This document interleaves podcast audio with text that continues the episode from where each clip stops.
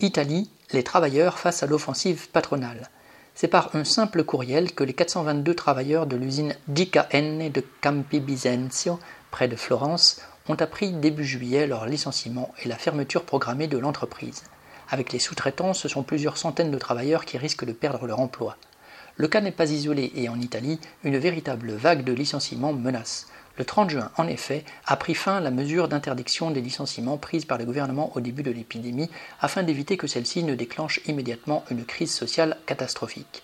Elle était complétée par des facilités pour le patronat de recourir à la cassa integrazione, autrement dit à la mise en chômage partiel du personnel avec des indemnités très réduites.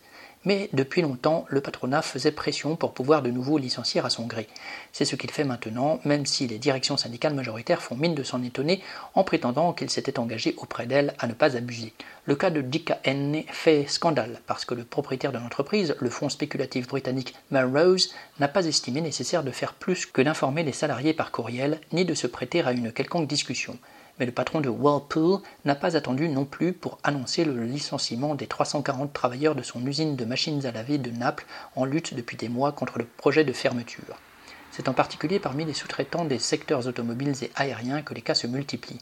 La DKN de Florence en fait partie entreprise dont le principal client est le groupe Stellantis, en particulier les usines Fiat, tout comme l'entreprise Giannetti Ruote, spécialisée dans la production de roues et qui vient d'annoncer le licenciement de ses 152 ouvriers. C'est aussi le cas de l'usine Timken de Brescia, spécialisée dans les roulements et qui vient d'annoncer sa cessation d'activité à ses 110 salariés.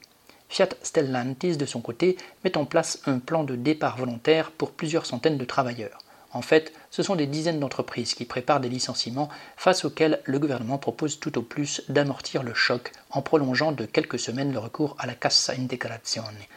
Le 24 juillet, le collectif des travailleurs de l'usine DKN, désormais réunis en assemblée permanente, a appelé tous les travailleurs se sentant concernés à une manifestation à Florence. Avec des délégations venues de toute l'Italie, ils ont été plusieurs milliers à défiler derrière une banderole proclamant Insurgeons-nous.